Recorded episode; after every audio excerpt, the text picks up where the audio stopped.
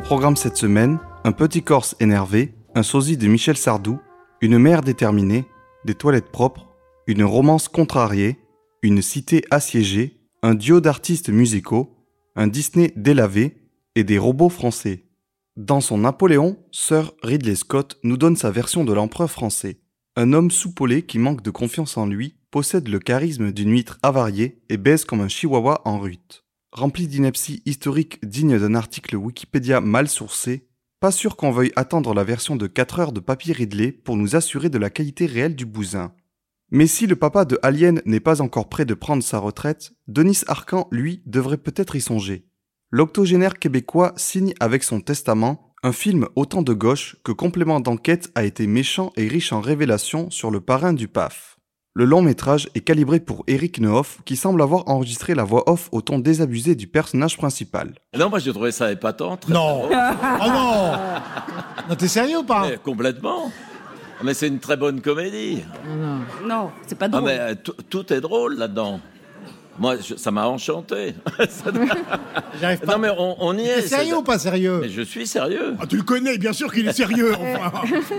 Je n'ai pas honte, mais je, je suis prêt à le revoir. Le- la séquence où il essaie de parler en langage non genré, c'est quand même tout ce que je n'arriverai jamais à faire, et vous non plus d'ailleurs. Non, mais le, le- le film est une charge, mais c'est quand même culotté. C'est un sujet à la Ruben Östlund avec l'accent québécois.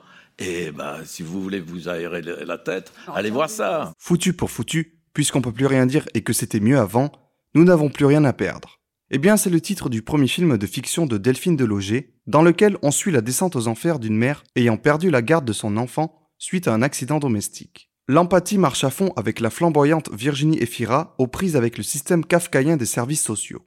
Celle-ci est également bien entourée avec des têtes familières qu'il fait plaisir de revoir, telles que Félix Lefebvre ou Harriet Wartalter.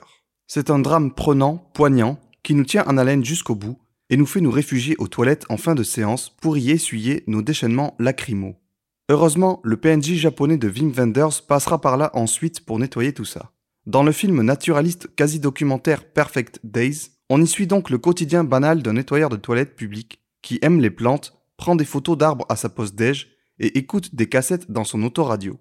C'est un électrocardiogramme plat avec une narration répétitive à l'excès dont on se demande si le prix d'interprétation masculine décerné à Cannes n'est pas un énième troll de Ruben Östlund. On tire la chasse d'eau et on part pour la France d'après-guerre où l'on retrouve Anaïs Desmoustiers et Vincent Lacoste dans Le temps d'aimer de Catel qui les verrait. Les deux interprètes forment un couple de rebuts de la société qui vont tenter de s'aimer malgré les obstacles. C'est une fresque historique et de l'intime qui nous emmène dans des directions inattendues, mais qui manque cependant d'ampleur malgré de bonnes idées. Ce qui ne manque pas d'ampleur, par contre, c'est le film Athéna de Romain Gavras, qui reste toujours le meilleur film Netflix original et un des meilleurs films de 2022. Derrière la prouesse technique au service d'un récit urbain mythologique, on trouve avant tout un auteur avec un point de vue sur les banlieues que semble ne pas partager Cédric Jiménez, dont on attend avec impatience le documentaire de propagande macroniste qu'il prépare en secret.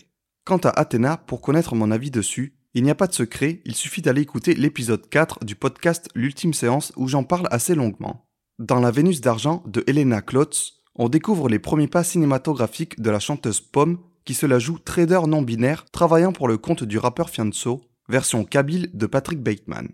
Doté d'une musique et d'une photo sublime, le film possède cependant un vrai ventre mou au milieu qui vient ternir le mélange de Wall Street et Whiplash qu'il nous promettait au début.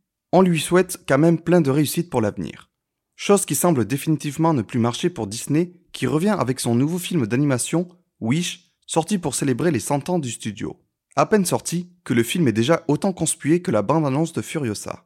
Sauf que dans le premier cas, le film s'effacera rapidement de votre mémoire, tandis que le second promet déjà d'être l'un des meilleurs films d'action des années 2020.